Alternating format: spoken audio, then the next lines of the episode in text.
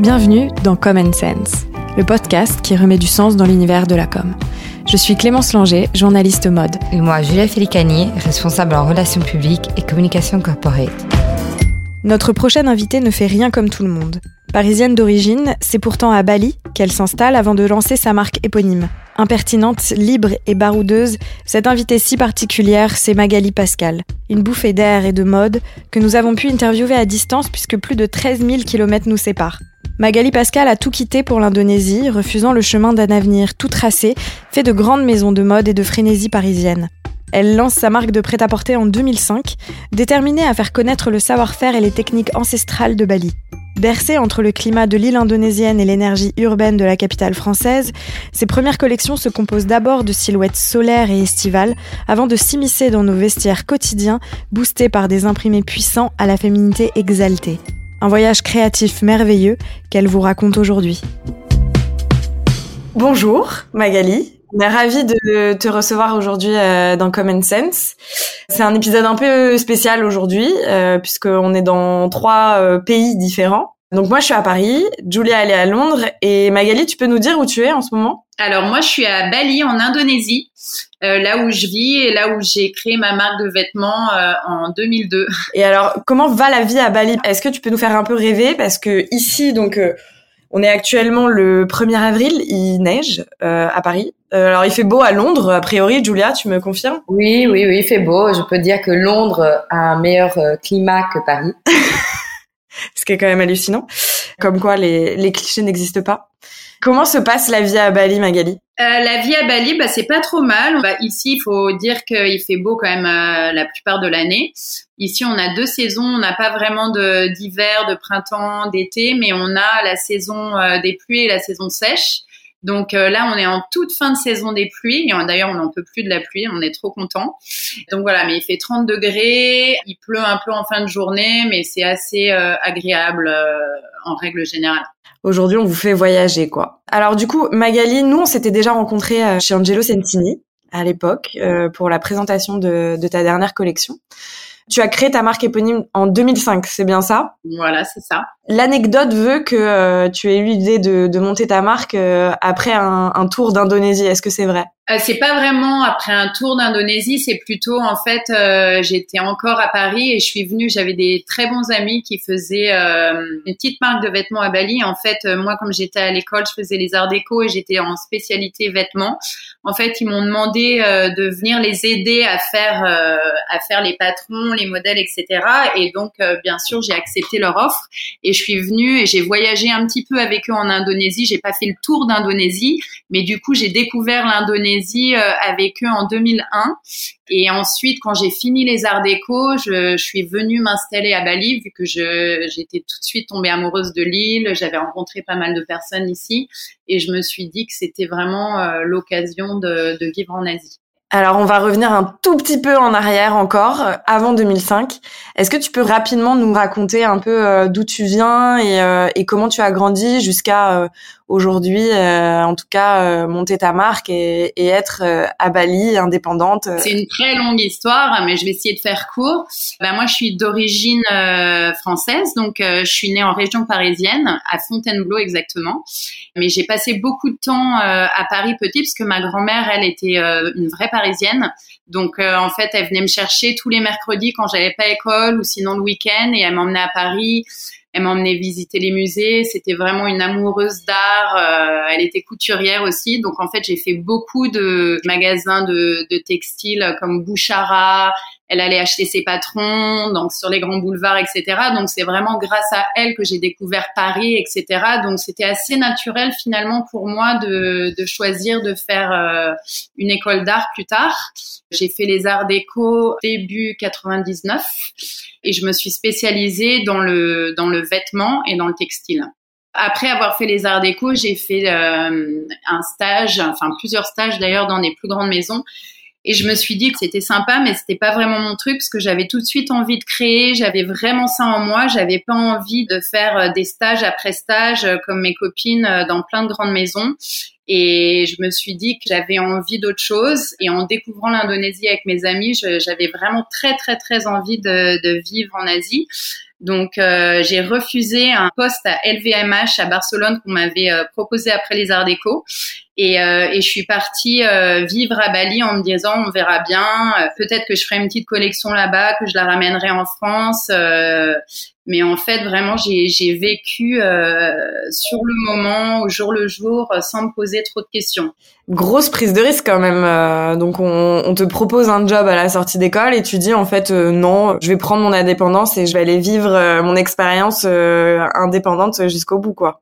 Ouais, certainement que je me rendais pas vraiment compte de ce qui m'arrivait, mais j'avais vraiment envie de ça. J'avais déjà eu une expérience euh, en Asie et je m'étais dit euh, c'est vraiment la chance que j'ai de pouvoir faire ma propre marque tout de suite au lieu de passer euh, des années à faire des stages pour travailler pour des gens et je sais même pas si un jour en passant par la petite porte, j'aurai les moyens de le faire en fait en partant de France. Comment tes expériences précédentes ont, ont influencé euh, la femme que tu es aujourd'hui? Bah, en fait, je pense que j'ai euh, jamais eu envie de travailler pour les autres. J'ai toujours travaillé pour moi. J'ai toujours eu envie de, euh, par exemple, d'apprendre à parler l'indonésien, de me débrouiller toute seule beaucoup de voyager, etc. Donc je pense que j'avais vraiment ça en moi depuis le départ. Je pense que j'étais pas faite euh, pour avoir un boss et avoir des horaires fixes, etc. Donc euh, c'était un peu, ma mère, elle était horrifiée, mais j'ai vraiment toujours suivi euh, cette envie-là, quoi. Ton parcours, moi, c'est ça qui m'avait beaucoup plu à l'époque. J'avais compris que c'était en quittant Paris qui est quand même la capitale de la mode, là où en fait il se passait énormément de choses, euh, t'es un peu dans le cœur du réacteur. C'est en quittant Paris que tu as finalement eu l'envie de monter ta marque de mode. Ouais, je pensais vraiment pas euh, que je montrais ma marque à Bali pour la vendre à Bali et pour ensuite la vendre de manière internationale des, des années plus tard. Ça s'est vraiment fait sur 20 ans de fil en aiguille et je pensais certainement que je vivrais à Bali quelques années et peut-être que je ferais une petite collection à Bali que je ramènerais en France et que je vivrais en France plus tard. En fait, je me suis pas vraiment posé la question. J'ai pas fait vraiment de plan euh, comme la plupart des gens pourraient faire euh, aujourd'hui. C'était vraiment fait de manière très organique. Bah, c'est ça qui fonctionne généralement, hein. c'est de suivre, euh, de suivre un peu son instinct. Est-ce que du coup, euh, tu peux nous parler des tout tout débuts de ta marque et les prémices de Magali Pascal? Ouais, en fait, je suis arrivée, euh, je suis arrivée à Bali en, en 2002. Jamais j'aurais pensé que j'allais rester 20 ans à Bali. C'était complètement impensable à l'époque. Donc, je suis arrivée de Paris en me disant, bah, je vais vivre à Bali par un an. Peut-être que je ferai une petite collection et que je retournerai la, vendre en France. Et donc j'avais un, tout petit bungalow euh, en bois à l'époque euh, dans le fond d'une maison. Et euh, j'avais créé en fait une toute petite collection capsules pour une fille que j'avais rencontrée qui voulait les commander pour sa boutique à Byron Bay en Australie. Et en fait, cette fille ne m'a jamais recontactée. De fil en aiguille, j'ai eu une proposition d'une amie à moi que, que j'ai rencontrée quelques mois plus tard et qui m'a dit, bah, si tu veux, euh, tu peux vendre euh, dans ma boutique. J'ouvre une boutique multimarque, etc. Euh, là, ici, à Sémignac. Et, euh, j'aimerais bien que tu mettes tes pièces. Il faut savoir qu'à Bali, à, l'époque, c'était vraiment très roots. Euh, il y avait que des jumbés sur la plage. C'était très très très différent de, du Bali d'aujourd'hui. Et c'était le début d'une nouvelle ère euh, avec l'ouverture des premiers beach clubs, de coups d'État, etc.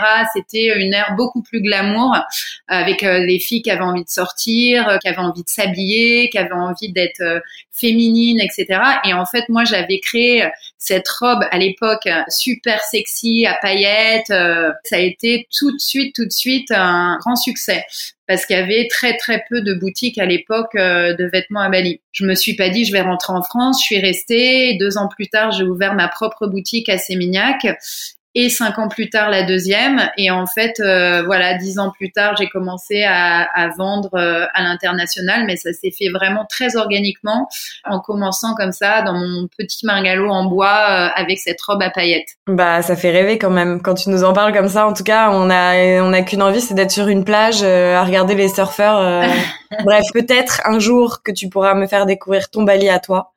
Et j'espère un jour pouvoir euh, voir euh, comment tes vêtements sont, sont faits aussi à Bali et comment tu travailles. En fait, moi, ça me, ça me, ça me passionne, quoi. Bien sûr, avec grand, grand plaisir. On a une, on a une factory ici à Bali euh, que j'ai créée moi-même, qui est avec une lumière assez naturelle. Donc, on utilise très peu d'électricité, euh, à part les clims dont on a besoin, mais c'est vrai que la factory est assez agréable et on a des gens ici qui travaillent pour nous depuis euh, plus de 15 ans.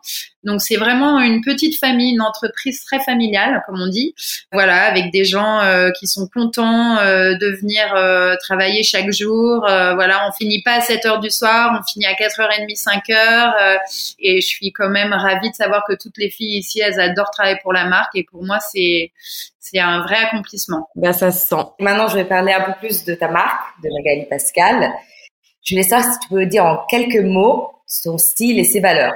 Alors la marque Magali Pascal, c'est une marque qui est ultra féminine, mais elle est aussi contemporaine dans le sens où euh, c'est un mix de matières et de, de coupes qui sont très fluides, qui empruntent aussi énormément au vestiaire masculin. Donc c'est vraiment la juste position entre le féminin, le masculin, euh, les robes fluides, les volants et les formes euh, assez structurées, des costumes, euh, du lin. c'est quand même assez resort dans le sens où euh, aujourd'hui on fait encore beaucoup de collections d'été et c'est pour ça qu'on est très reconnu. Euh, c'est assez récent en fait qu'on a commencé à faire des collections d'hiver, donc c'est vraiment très inspiré ben, des îles, euh, de l'été. Mais à côté de ça, c'est vraiment reconnu par l'attention aux détails dans le vêtement, en fait les broderies, euh, les dentelles, euh, les plissés, tout ce qui est très texturé, les matières voilà, de manière euh, très féminine et légère. Est-ce que tu peux nous expliquer, est-ce qu'il y a une pièce iconique euh, qu'on peut raconter? Alors, par exemple, on va faire un, un trench assez classique. Oh là là, les détails. On peut pas le voir dans le podcast, mais il est incroyable. On a repris le trench euh, classique et, on lui a donné un peu quelque chose de unique où on se dit, bah voilà, on reconnaît la marque Magali Pascal parce qu'il y a un petit volant sur le trench et qu'il y a une broderie qui a été fait euh, in-house. Et voilà, et c'est assez reconnaissable. On a aussi des robes assez euh, sexy comme la robe euh, Ivy. Oh, j'adore celle-là. Elle est magnifique. Voilà, donc ça, c'est un best-seller. C'est beau parce que c'est vraiment le, le, côté euh, européen, urbain de Londres ou de Paris qui rencontre Bali avec ce côté vraiment léger, beau, sexy, féminin. C'est, c'est vraiment magnifique. Oui, voilà, c'est ce côté. Il y a quand même aussi beaucoup de pièces urbaines. Euh, dans le sens où il y a des trenches, euh, il y a des combinaisons en jean, euh, mais il y a toujours une touche très féminine qu'on peut reconnaître où on se dit ah tiens c'est une pièce Magali Pascal parce qu'il y a ce détail. En fait, il y a beaucoup de détails dans le vêtement de, de, mes collections. Et voilà, il y a toujours des pièces qui sont assez romantiques, mais qui sont finalement stylées avec des jeans de coupe droite pour casser un peu le côté total look super féminin qui le rend beaucoup plus moderne. Et est-ce que ça a été toujours le, le cas? Est-ce que ta marque a toujours eu ce mix d'urbain et de léger euh, et de romantique? Euh, Romantique, je dirais ouais, ça a toujours été très féminin. Euh, urbain, c'est quand même assez récent dans le sens où euh, il y a plusieurs années, en fait, on était vraiment vraiment concentré sur Bali et à Bali, on met pas du tout de, de jean euh, parce qu'il fait trop chaud déjà. Euh, donc, euh, je faisais pas du tout ni trench, ni jacket, ni de gros manteaux en laine. Et c'est vrai que c'est quelque chose qui est très récent pour moi et qui a été vraiment incroyable depuis que j'ai commencé à faire des collections d'hiver. ça a été vraiment une révélation. Mais pendant des années et des années, je dirais pendant plus de dix ans, c'était euh, assez féminin et léger dans le sens où c'était vraiment euh, que des collections qui étaient faites pour ce côté de l'hémisphère beaucoup plus resort, quoi. Mais on reconnaît quand même cette dualité entre la France et Bali, euh, elle est toujours présente dans chacune de tes pièces. Ouais, exactement. Et puis en fait, je m'imagine maintenant qu'on est vendu à l'international, en fait, je m'imagine vraiment la femme euh, urbaine euh, qui peut à la fois un jour porter euh, une robe avec des baskets et son trench et ses jeans. Et en fait c'est la femme vraiment contemporaine d'aujourd'hui. Et c'était pas le cas avant pour ma marque où c'était vraiment uniquement des, des, pièces assez resort légères des robes chemises des blouses en dentelle etc mais c'est vrai qu'aujourd'hui c'est une collection beaucoup plus complète qu'on offre à l'international. Et pour venir sur ton parcours entrepreneurial quels ont été les défis, les victoires que tu as eues, surtout euh, comme une Française basée à Bali? Est-ce qu'il y a quelque chose euh, voilà, qui a été plus difficile ou plus facile? Bien sûr, ouais, le fait d'essayer d'être une marque reconnue à l'international en étant basée euh, dans un pays touristique, excessivement touristique comme Bali ou la Thaïlande, c'est vraiment un énorme défi dans le sens où ben même avec une agence de presse, les gens ils nous voient toujours euh, comme une marque euh, très resort euh, qui est basée voilà sur une île où il y a que des touristes. Donc en fait à ce côté un peu made in Bali qui nous colle à la peau.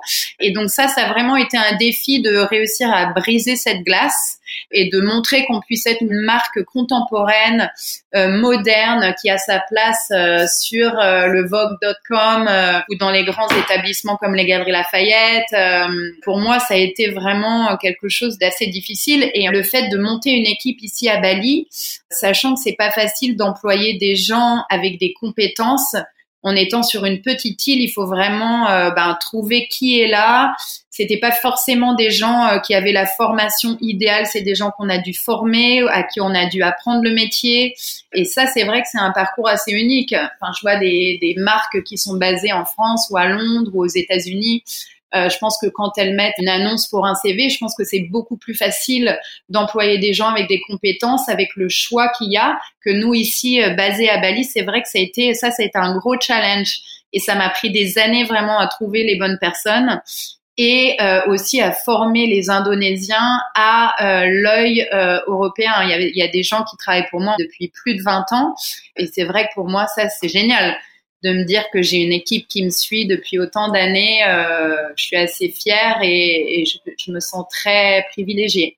Bien sûr, c'est vraiment l'importance d'être bien entouré, d'avoir vraiment euh, ce côté soudé dans les équipes. Exactement, exactement. Et c'est vrai que mon équipe ici, enfin, j'en suis assez fière parce que c'est assez atypique en fait par rapport, encore une fois, à d'autres marques, dans le sens où euh, c'est une équipe qui est internationale, déjà une équipe qui est faite à 99% de femmes. Ici à l'office, euh, on est assis, on a une allemande, une indonésienne, une anglaise une péruvienne euh, et qui viennent d'endroits complètement différents dans le monde, qui ont des, euh, des backgrounds euh, complètement différents aussi. Et je pense que ça, c'est assez unique. Euh, on a une fille qui bosse pour nous en design, qui a travaillé chez Isabelle Marant, l'autre qui a travaillé chez Jacques Mus, une autre qui a jamais travaillé pour personne mais qui est extrêmement douée et qui euh, qui s'est lancée ici. On l'a prise aussi parce qu'on a vu le potentiel. Pour moi c'est vraiment la force euh, de la marque aussi c'est l'équipe et la vision internationale qu'on a même si on vit sur une île euh, à l'autre bout du monde euh, qui se présente un peu comme une île touristique Bien sûr. Est-ce qu'on peut dire que ça, c'est une des choses que t'aimes de ton job? Ouais, ça fait partie vraiment euh, des choses que, que j'aime euh, de mon job. Et c'est vraiment euh, aussi le défi constant, maintenant qu'on a commencé à être vendu à l'international et qu'on est dans les grands établissements ou sur les gros sites euh, américains, c'est vraiment bah, de se dire euh, ok euh, chaque collection en fait c'est le, le, défi d'un nouveau challenge à se dire ok on va faire mieux que la collection d'avant. Comment est-ce qu'on peut mieux faire? Comment est-ce qu'on peut être mieux organisé? Comment est-ce qu'on va rendre le vêtement encore plus beau? Enfin, moi, je veux dire, euh, quand on me dit dans la rue, oh, j'adore ce que tu fais, ça fait des années que j'achète la marque. Euh, bah pour moi, c'est la, la, plus grosse des reconnaissances. Quoi. C'est vraiment incroyable euh, et c'est ce qui me passionne le plus, je pense, dans mon métier. Est-ce que tu peux nous parler un peu de ta chaîne de production peut-être? Ouais. Comment aujourd'hui tes vêtements sont produits? Est-ce que tu fais tout à Bali? Parce que je suppose que vous avez aussi un bassin de savoir-faire euh, à Bali qui est quand même assez dingue, non? Ouais, ouais, ouais, bien sûr, bien sûr. On fait euh, énormément de pièces à Bali. Après, à Bali, on est très limité avec les tissus que c'est des tissus euh, qui sont euh, fabriqués en Indonésie, qui sont essentiellement le coton, la rayonne, euh, des matières légères. Donc en fait, euh, depuis qu'on est vendu à l'international et qu'on fait des collections d'hiver, malheureusement, on est obligé de, de fabriquer euh, à l'étranger, et notamment en Chine, pour pouvoir trouver des matières pour les manteaux, les vestes, enfin plus pour les matières d'hiver. Après, on a commencé aussi le, le knitwear. Euh, comment on dit la maille. La maille, ouais. On a commencé la maille. Euh, donc, ce qui a été génial comme expérience, c'est qu'on fait importer le fil d'Italie, de toutes petites entreprises en Italie. On l'a fait importer à Bali et on fait fabriquer les, la maille, les pulls chez des artisans locaux à qui on a appris vraiment les techniques. Euh, donc ça, c'est vraiment quelque chose qui a été assez, euh, assez riche euh, ces deux dernières années, vu qu'en fait euh, les artisans ils avaient jamais vu ou ils avaient jamais travaillé avec ce genre de pièces et avec ce genre de matières premières. Donc ça, ça a été une, une jolie expérience. Et alors bon, aujourd'hui, euh, comme tu le sais, mode et éco-responsabilité euh, sont indissociables. De quelle manière tu participes euh, au mouvement de sustainability?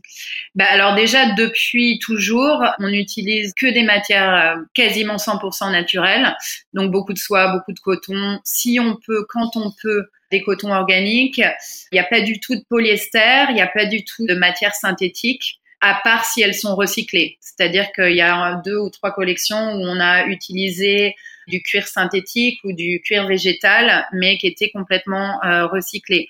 Donc c'est notre participation.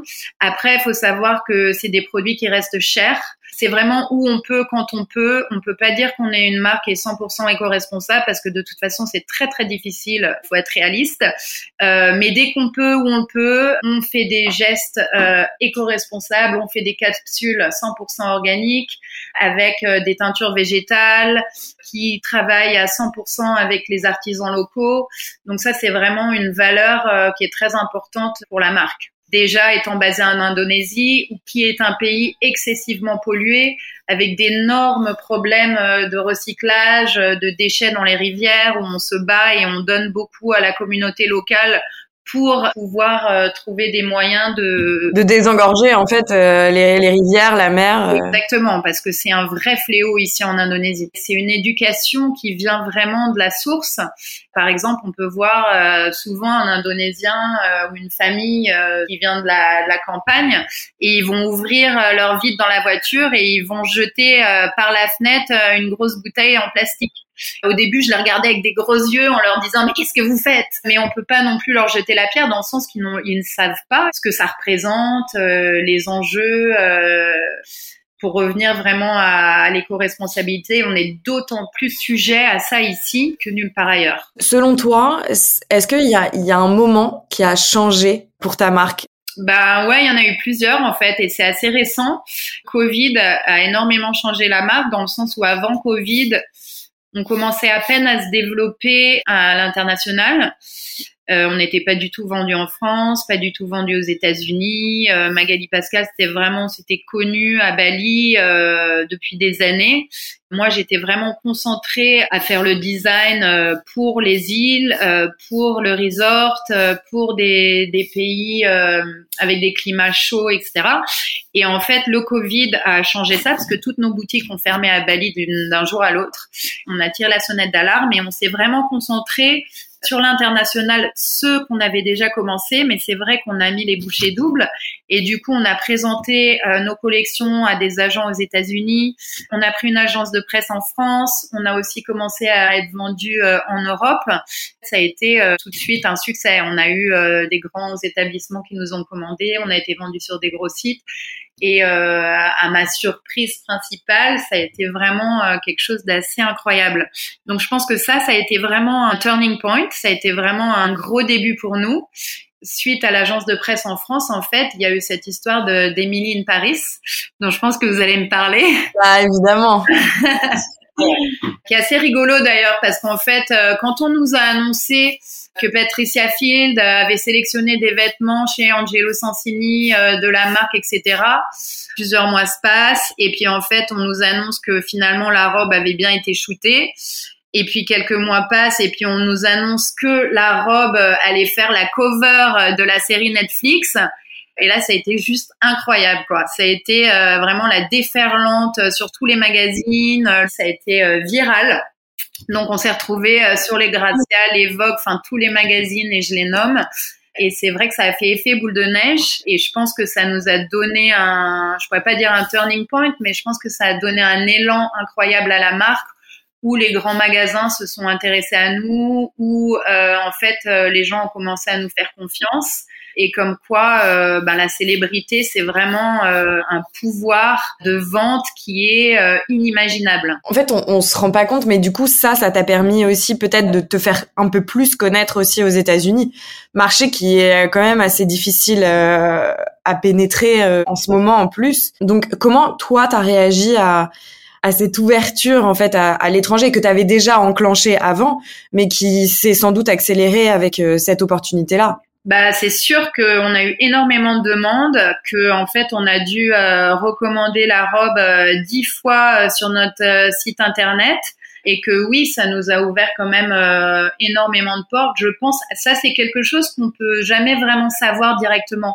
parce que les gens ils vont pas nous appeler pour nous dire j'ai vu votre robe sur le Netflix série de Emily Paris, je veux vous commander. Et surtout les surtout les gros établissements, ils vont pas nous dire, mais je pense que indirectement c'est quelque chose qui a énormément aidé la marque à en arriver là euh, aujourd'hui. Et est-ce que tu peux euh, nous en dire un peu plus sur ton processus créatif? Donc tu habites à Bali, pays qui est très inspirationnel, que ce soit la nature, euh, la, diversité des, des décors, etc.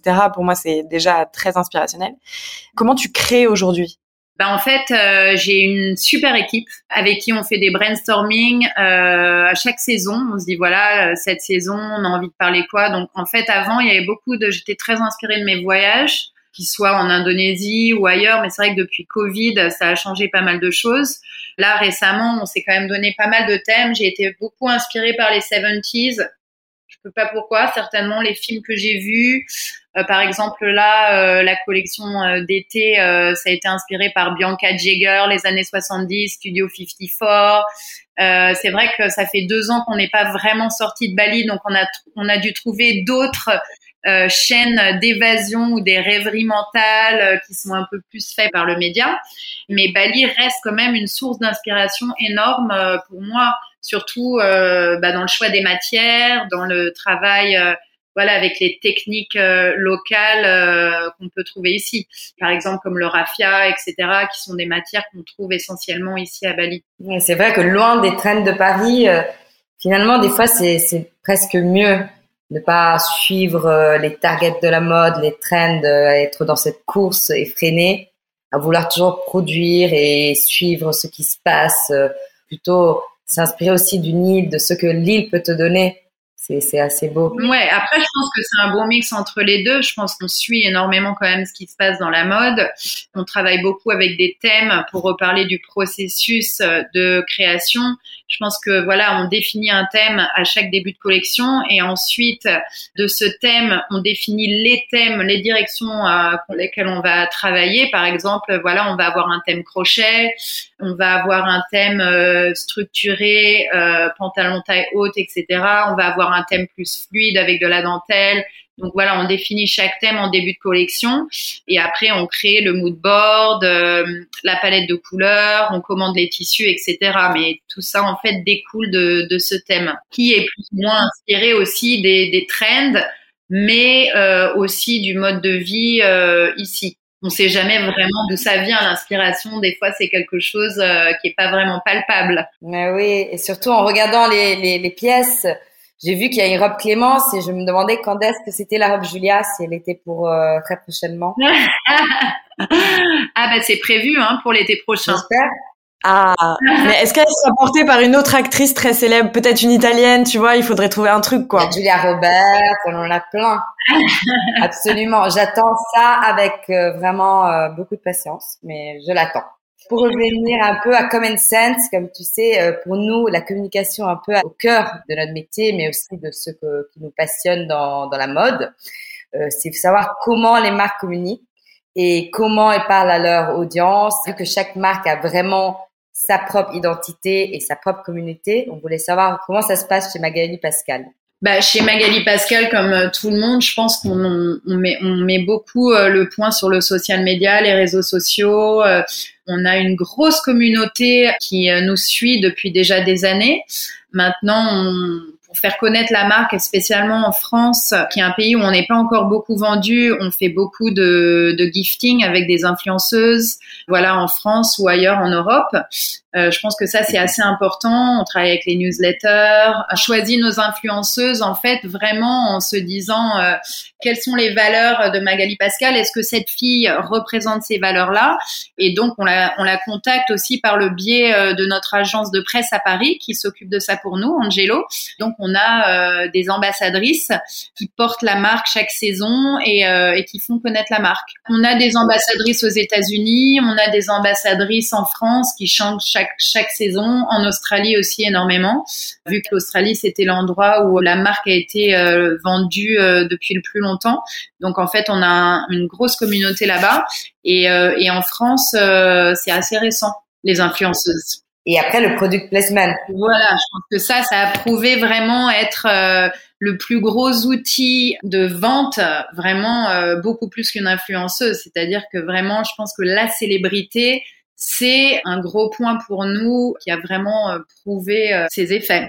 Et est-ce que tu vois aujourd'hui les effets, par exemple, de gifting sur les influenceuses, etc. Est-ce que c'est quelque chose dont tu vois le résultat tout de suite ou c'est vraiment quelque chose qui prend un peu plus de temps et c'est surtout de l'image? Non, pour moi, c'est vraiment plus de l'image. Je pense qu'une influenceuse, peut-être qu'au début d'Instagram, euh, il y a dix ans, c'était a dix ans, je pense que c'était vraiment effectif. On pouvait vraiment voir directement euh, le résultat d'un gifting à une influenceuse euh, traduit par des ventes, mais je pense que c'est plus du tout le cas aujourd'hui.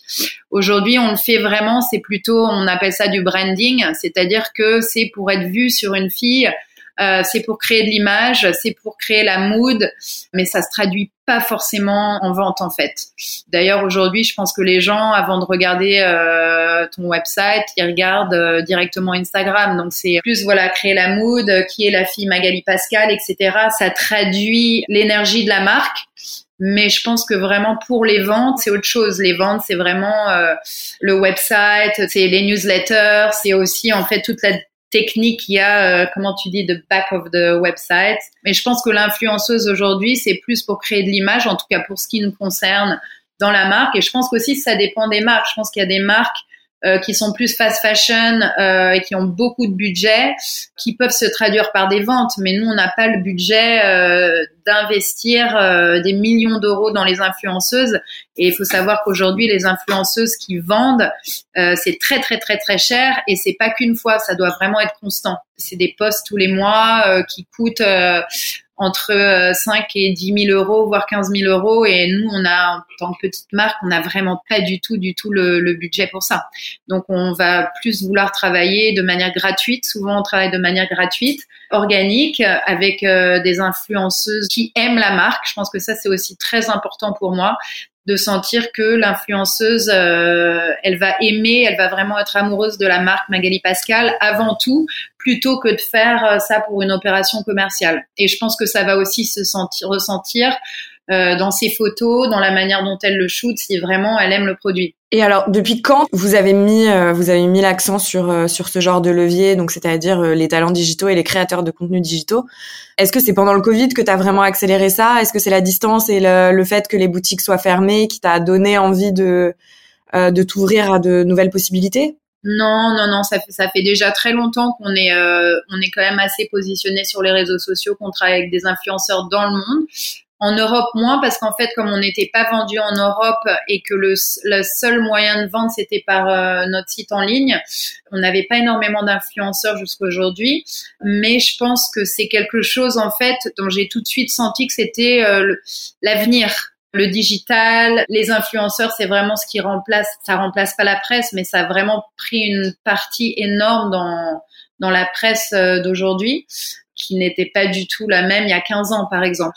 Donc, euh, non, c'est quelque chose qu'on a fait bien avant Covid et qu'on continue à faire euh, de manière constante. Mais c'est sûr qu'on n'investit pas des sommes euh, de folie. De toute façon, moi, je pense que, enfin, très honnêtement, dans une stratégie de marque euh, comme la tienne, en tout cas, ça correspond tout à fait puisque tu as grandi de manière organique, ta marque et ton nom. Donc forcément, il faut que tu crées du lien avec les gens avec qui tu parles. Donc forcément que ça passe par des influenceurs ou par tes partenaires aujourd'hui ou les artisans avec lesquels tu travailles. Je pense que tout ça se ressent euh, dans cette interview aussi, c'est que je pense que tu mets du lien dans tout ce que tu fais. Bah, je pense aussi, en tout cas, je fais les, les choses de manière, euh, comme tu dis, assez organique, naturelle. Euh, j'ai pas envie d'être trop pushy, comme on dit, parce que je pense que les gens ils le ressentent quand c'est pas vrai. En fait, la marque elle est vraie et ça se ressent aussi dans les vêtements. C'est des vêtements. Euh, qui sont faits pour la vie aussi de tous les jours. Toutes les filles se ressentent dans Magali Pascal. Je pense que quand on regarde la collection, quand on essaye les pièces, on a juste envie de les porter parce qu'on se sent bien. Ça nous met, euh, quelle que soit notre forme en valeur, c'est une robe qui te fait sentir bien et, je pense que c'est agréable et euh, ça se voit que c'est fait avec euh, voilà de la passion, de l'amour. C'est pas un produit marketing qu'on va pousser et, et, vendre en masse. C'est vraiment quelque chose qui se voit que chaque pièce a pris du temps et, et de l'amour pour chacune d'elles. Moi, ce qui m'avait touché euh, énormément quand on s'était rencontrés en, en, septembre dernier, quand tu étais en France, dès que j'avais vu le portant chez Angelo Sensini avec tes pièces, c'était le détail de chaque pièce. Donc que ça soit de la broderie, que ça soit un jean avec des coupes, mais genre qui vont être tellement faites dans le détail pour être original et à la fois euh, portable dans la vie de tous les jours. Enfin, c'est c'est vrai que c'est un mix où en fait toutes tes pièces tu te projettes dedans c'est assez rare d'avoir une marque où euh, toutes les pièces, tu te dis bon bah ça je pourrais le porter, enfin clairement. Euh. Et, quand j'avais vu le portant, tout de suite j'avais dit à Anna non mais attends mais c'est quoi cette marque et tout? Et en fait c'était la première fois que tu présentais euh, chez Angelo et je me souviens que c'était dingue quoi. Bah, en fait j'ai vraiment ce désir de, de créer une, une pièce qui est unique. Et par exemple je me dis ok la femme d'aujourd'hui, moi j'ai envie de porter un jean, mais en même temps si je fais un jean avec une coupe droite délavée, je me dis bon soit on le trouve Zara, soit on le trouve chez un tel ou un tel. Et en fait, je me dis qu'est-ce que j'ai envie de faire pour que le jean reste unique? Mais je me dis ce jean là, euh, tu peux pas le trouver ailleurs. Tu vois ce que je veux dire? Sans que ce soit la pièce que tu mettes euh, une fois tous les euh, ans parce que tu as, quelque chose de spécial. En fait, c'est ça, c'est de trouver le juste milieu entre être unique, mais pas non plus être immétable et être portable au quotidien. Et je pense que pour en revenir à la pièce que tu nous as montrée tout à l'heure, qui est ton trench, ça incarne exactement ce dont on parle, c'est-à-dire que on va avoir une pièce qui est quand même un, un, basique du, du vestiaire en général, mais tu vas le travailler. Là, tu vois, je le vois, il est derrière toi. Je le vois, le détail des manches qui va apporter du volume euh, au poignet et au profil. Et tu vas avoir ce détail du plastron, en fait, qui tout de suite change le basique en un truc où, en fait, ça va tout changer. Et dans la rue, on va, on va remarquer que ça, quoi. Je pense que tu mets ça avec un truc très simple. Tu sors même prendre un sandwich. Tout le monde va se tourner. bah, bien sûr. Et c'est pas facile. C'est vrai que pas vouloir en faire trop, mais quand même avoir cette touche, en fait, c'est vraiment la, subtilité, euh, je pense, qui fait la différence. Aujourd'hui, qu'est-ce que tu donnerais comme conseil à quelqu'un qui veut monter sa marque, qu'il soit jeune ou pas jeune, mais euh, en tout cas qui veut se lancer dans, l'aventure entrepreneuriale et qui, veut, qui a envie de, de créer sa propre marque? Bah déjà, comme dans toutes euh, les entreprises ou quand tu es entrepreneur, je pense qu'il faut vraiment croire en soi. Ça, c'est le basique. Euh, ça peut paraître euh, basique ce que je dis, mais je pense que vraiment avoir confiance en soi, c'est le numéro un. Et dans la mode, pour monter sa marque, je pense qu'il y a vraiment trois piliers. Il y a vraiment le design, qui est le pilier numéro un, le marketing et la vente. Je pense qu'il y a trois piliers vraiment qui sont très importants et qui sont ceux-là. Et je pense que d'être entouré d'une bonne équipe ou de savoir s'entourer d'une bonne équipe, je pense que sans mon équipe, j'en serais jamais arrivé là aujourd'hui. Je pense que c'est vraiment euh, l'aboutissement de là où j'en suis. C'est grâce aux gens qui m'entourent et, euh, et à nos efforts communs. Euh, voilà, donc s'entourer d'une bonne équipe, de croire en soi et d'avoir, oui, une équipe marketing vente solide. Et alors, quels sont les prochains projets de Magali Pascal? Passer plus de temps en France. bah, évidemment, euh, en, en, tant que parisienne euh, d'origine, bien évidemment, j'ai le rêve d'un jour pouvoir ouvrir une boutique en France. Ça devient de plus en plus concret en fait depuis que je commence à faire des collections d'hiver. Avant, c'était complètement impossible bah, du fait qu'en fait les vêtements étaient beaucoup trop euh, estivales pour la France. Euh, mais c'est vrai qu'aujourd'hui, euh, bah, depuis qu'on est vendu aux galeries et qu'il y a beaucoup de plus de grands établissements qui s'intéressent à nous, je pense que c'est quelque chose qui est tout à fait faisable. Donc, dans les deux prochaines années, on va construire un réseau en France, une communauté et d'ouvrir une boutique à Paris. ce serait vraiment un rêve pour moi, enfin pour la marque en tout cas. Et ensuite, bien sûr, euh, continuer euh, vraiment à améliorer euh, les produits, la qualité des produits, continuer à travailler de manière organique, enfin avec des produits qui sont uniques, avec des communautés locales et des produits de plus en plus organiques pour la collection. Je pense que c'est aussi un but à chaque collection en fait à plus d'aboutissement. Mais c'est vrai que ça, c'est du long terme.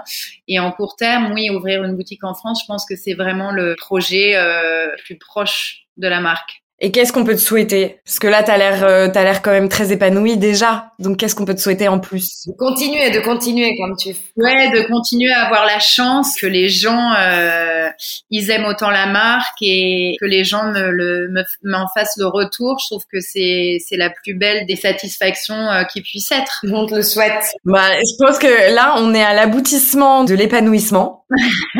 Tout a l'air de très bien aller. Euh, on te souhaite que de continuer. Alors dans ce dans ce chemin, quoi. Bah merci. Merci beaucoup de nous avoir accordé euh, cette interview et, euh, et on est ravis de t'avoir accueilli sur Common Sense. Bah, merci à vous. Et j'espère qu'on te reverra très vite euh, en France. Ouais, normalement, je dois venir là au mois de fin mai, donc j'espère qu'on aura l'occasion de se voir. Peut-être que euh, chez Angelo, ou peut-être qu'on fera un, un event euh, spécial Magali Pascal. Avec grand plaisir. Merci, au revoir, merci. Merci Magali. Merci beaucoup Magali, à très vite. Quelle histoire passionnante. Encore merci Magali pour nous avoir fait rêver de Bali et donner envie de découvrir les incroyables tenues de Emily in Paris. Merci comme toujours d'être aussi nombreux à nous suivre. On se retrouve très vite pour un nouvel épisode.